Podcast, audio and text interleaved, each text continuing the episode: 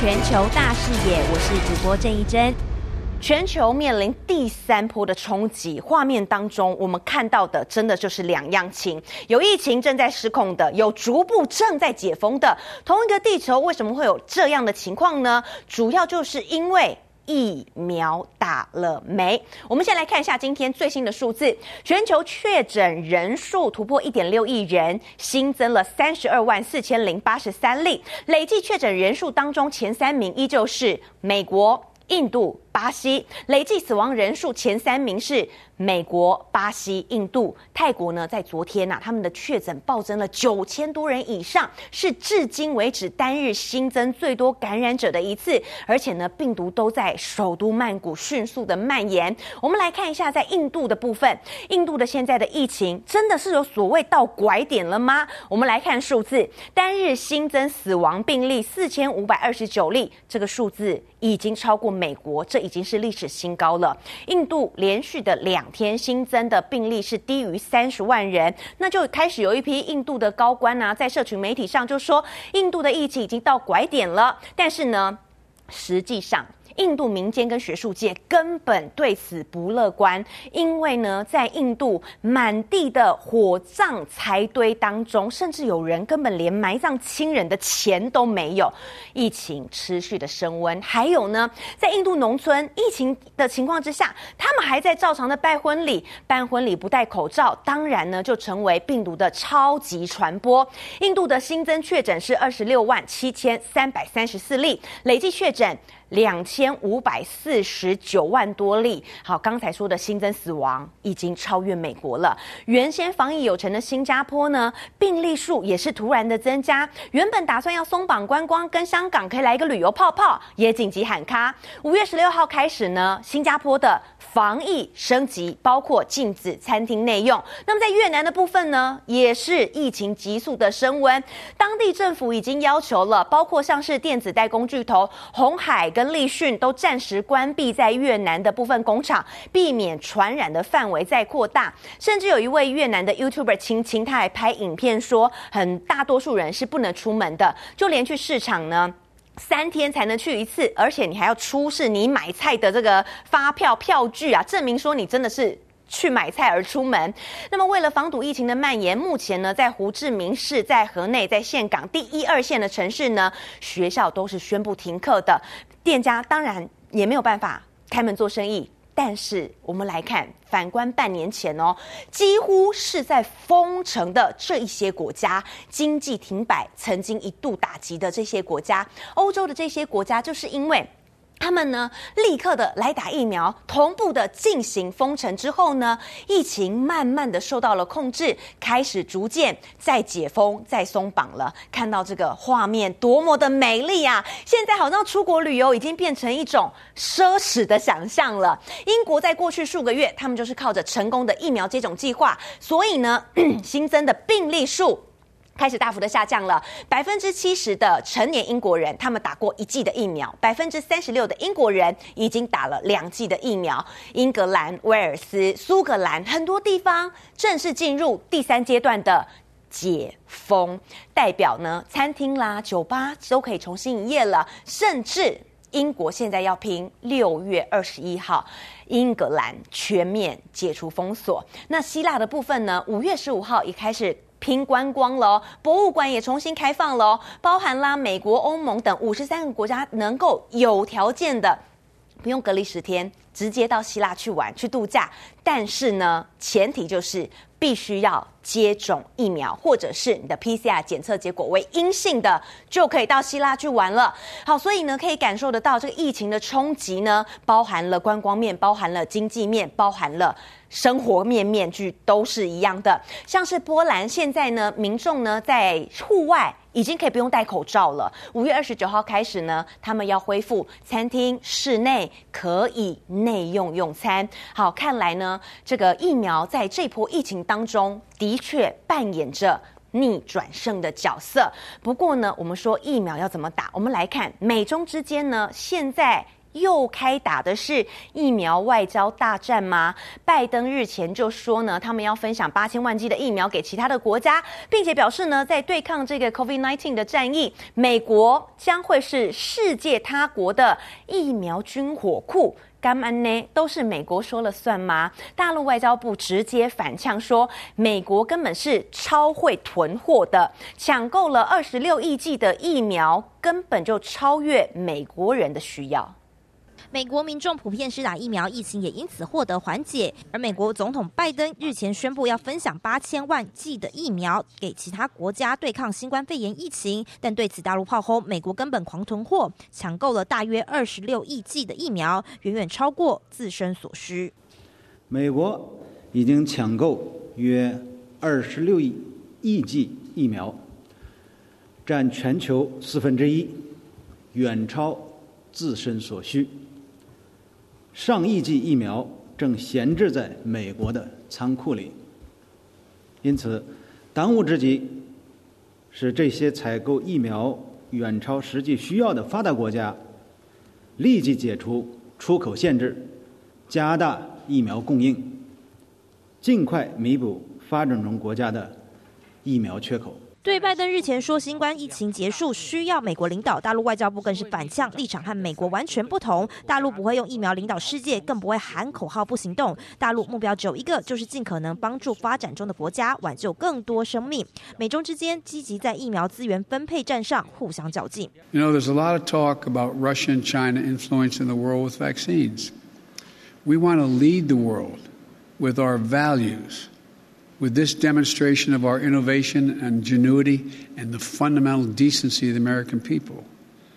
Just as in World War II, America was the arsenal of democracy in the battle against COVID-19 pandemic, our nation is going to be the arsenal of vaccines for the rest of the world. 美中在疫苗外交上互别苗头，美国积极拉拢东亚盟友。南韩总统文在寅十九号将启程前往美国，预计在美东时间二十一号和拜登举行美韩峰会。 这场美韩峰会不止文在寅参加，南韩大企业三星、SK、LG 集团负责疫苗、半导体、电池等相关高层人员也将随行访美。双方可能就签署疫苗互换协议，透过技术转让在南韩生产疫苗等方案广泛交换意见。文在寅日前也表示，将会把此趟访美行当作是加强疫苗合作、迈向疫苗成为全球生产枢纽的契机。九苏总综合报道。全世界都在等疫苗，那么在印度呢？是因为他们的确诊病例迅速的飙升，所以呢，在一个月前就停止了疫苗出口。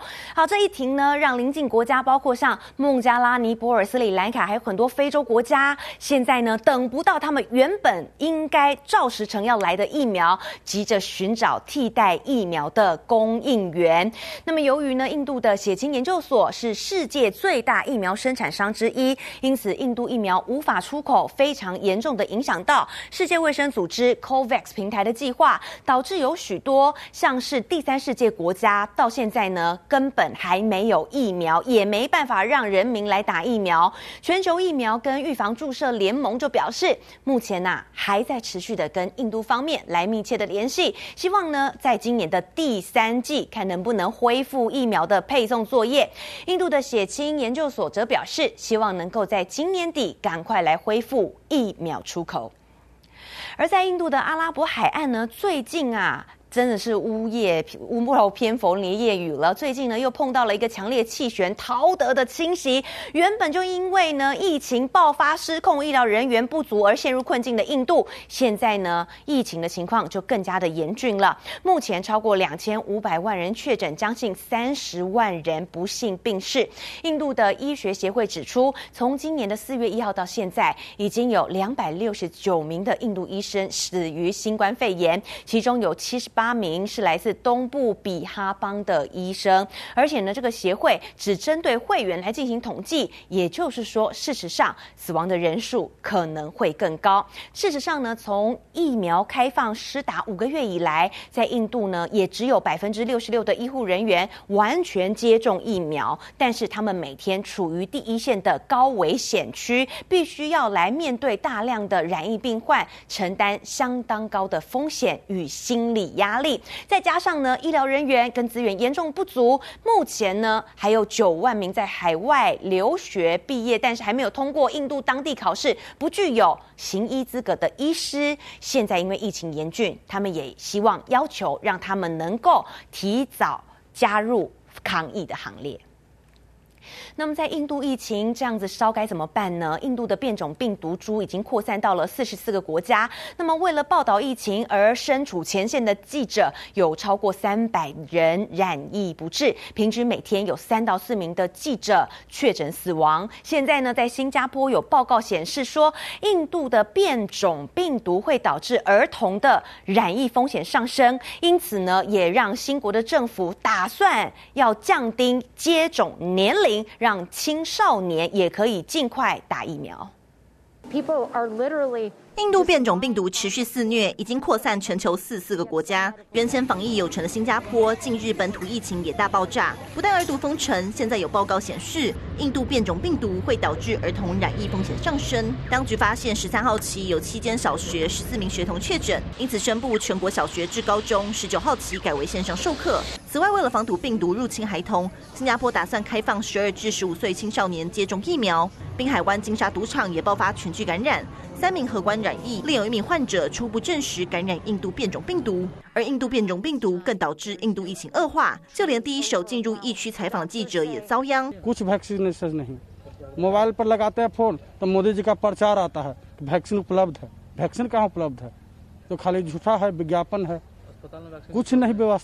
最新报告显示，有超过三百名记者染疫身亡，平均每天有三到四名记者丧命。外国记者更是轻装上阵，戴着口罩就在街头连线，几乎难以抵挡变种病毒的威力。记者叶立伟综合报道。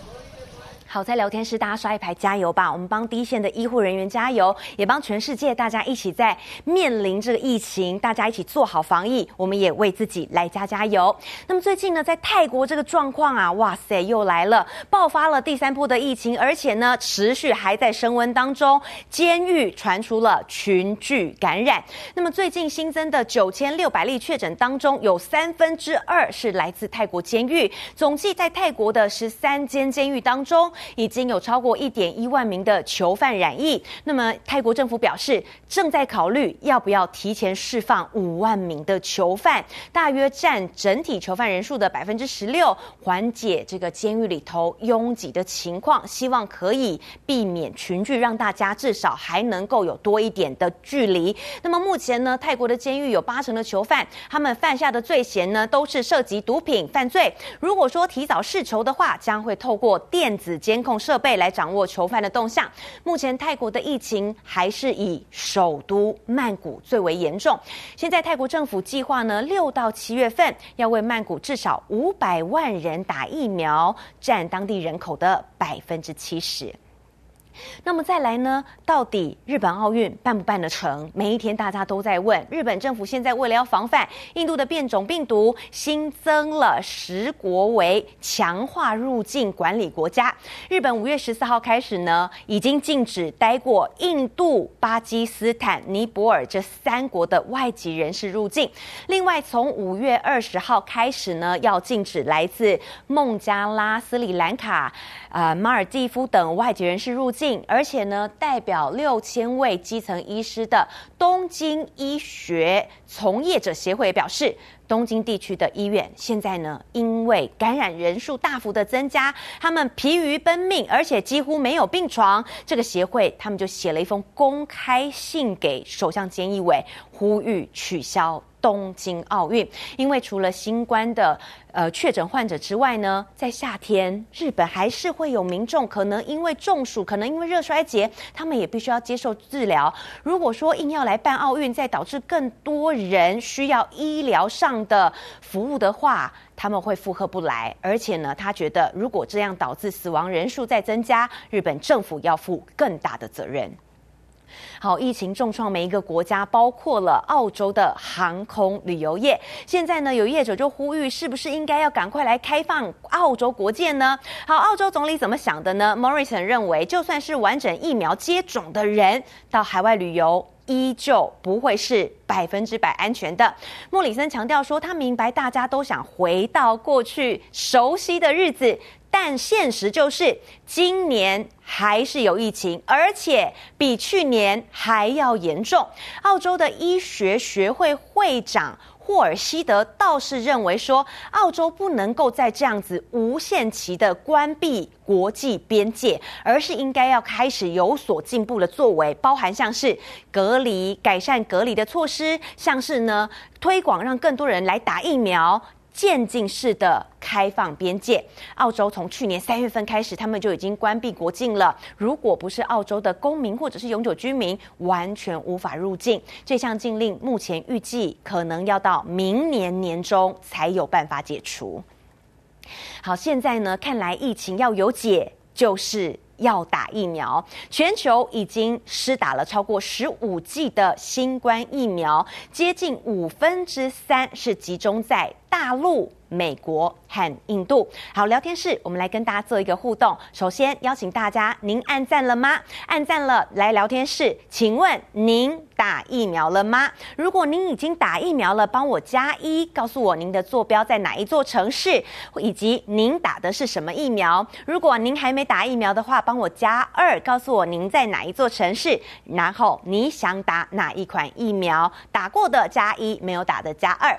另外呢，根据西班牙最新的一个研究发现，原来呢疫苗混着打有出其不意的效果。怎么混呢？好，第一剂打 AZ，第二剂打辉瑞，据说安全性提升，而且呢副严重的副作用可以减少。只有百分之一点七的受试者出现了严重的副作用。全球各国力拼接种疫苗，但 AZ 疫苗引发了血栓疑虑，让不少民众不敢施打。因此，许多国家就开始研究能不能混打疫苗。西班牙最新研究发现，对于第一剂接种 AZ 疫苗的人，在施打一剂辉瑞疫苗之后，不仅高度安全，还非常有效。这项研究有六百七十个人参与，年龄在十八到五十九岁。实验结果显示，AZ 与辉瑞疫苗混用，受试者不但体内的中和抗体量增加了七倍，另外只有百分之一点七的人出现严重的副作用，而副作用只有头痛、肌肉疼痛和一般的不舒服。法新社统计，到台湾时间十八号深夜，全球已经施打了超过十五亿剂的新冠疫苗，将近六成集中在大陆、美国和印度。If you vaccinate the overwhelming majority of the population, you're not going to get a third wave, guaranteed. If you vaccinate 75% of your population, you may get cases, but you're not going to get a big wave. 就人口比例而言，以色列的施打率排名世界第一，全球近六成的人口已经完成了接种两剂。英国排名第二，百分之五十四的人已经接种了至少一剂。接着是巴黎、美国。随着全球越来越多人施打，也希望能够减少病毒传播。记者吴佳贤报道。那么，法国总统马克宏表示呢，他们也要来加强推动疫苗接种，而且要帮助非洲来克服疫情。虽然说非洲目前呢受到疫情的打击比较少，但是也是有将近十三万人不幸的罹难。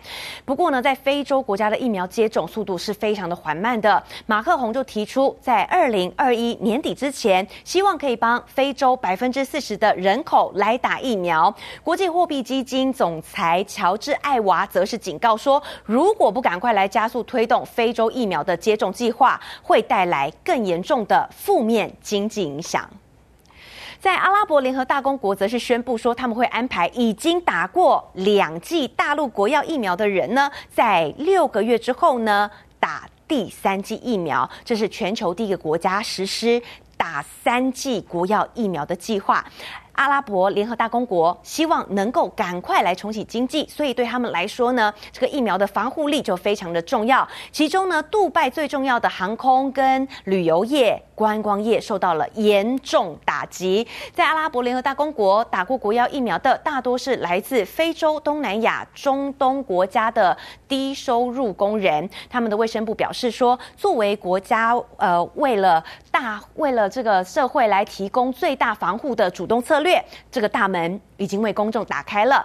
那么，能够来接种额外的国药疫苗，几个小时之后呢，在邻近的国家巴林，他们也发表声明，将要为国药疫苗的接种者再注射第三剂的疫苗。更多精彩内容，请上中天 YouTube 子频全球大视野观看完整版。别忘了订阅、按赞、加分享哟。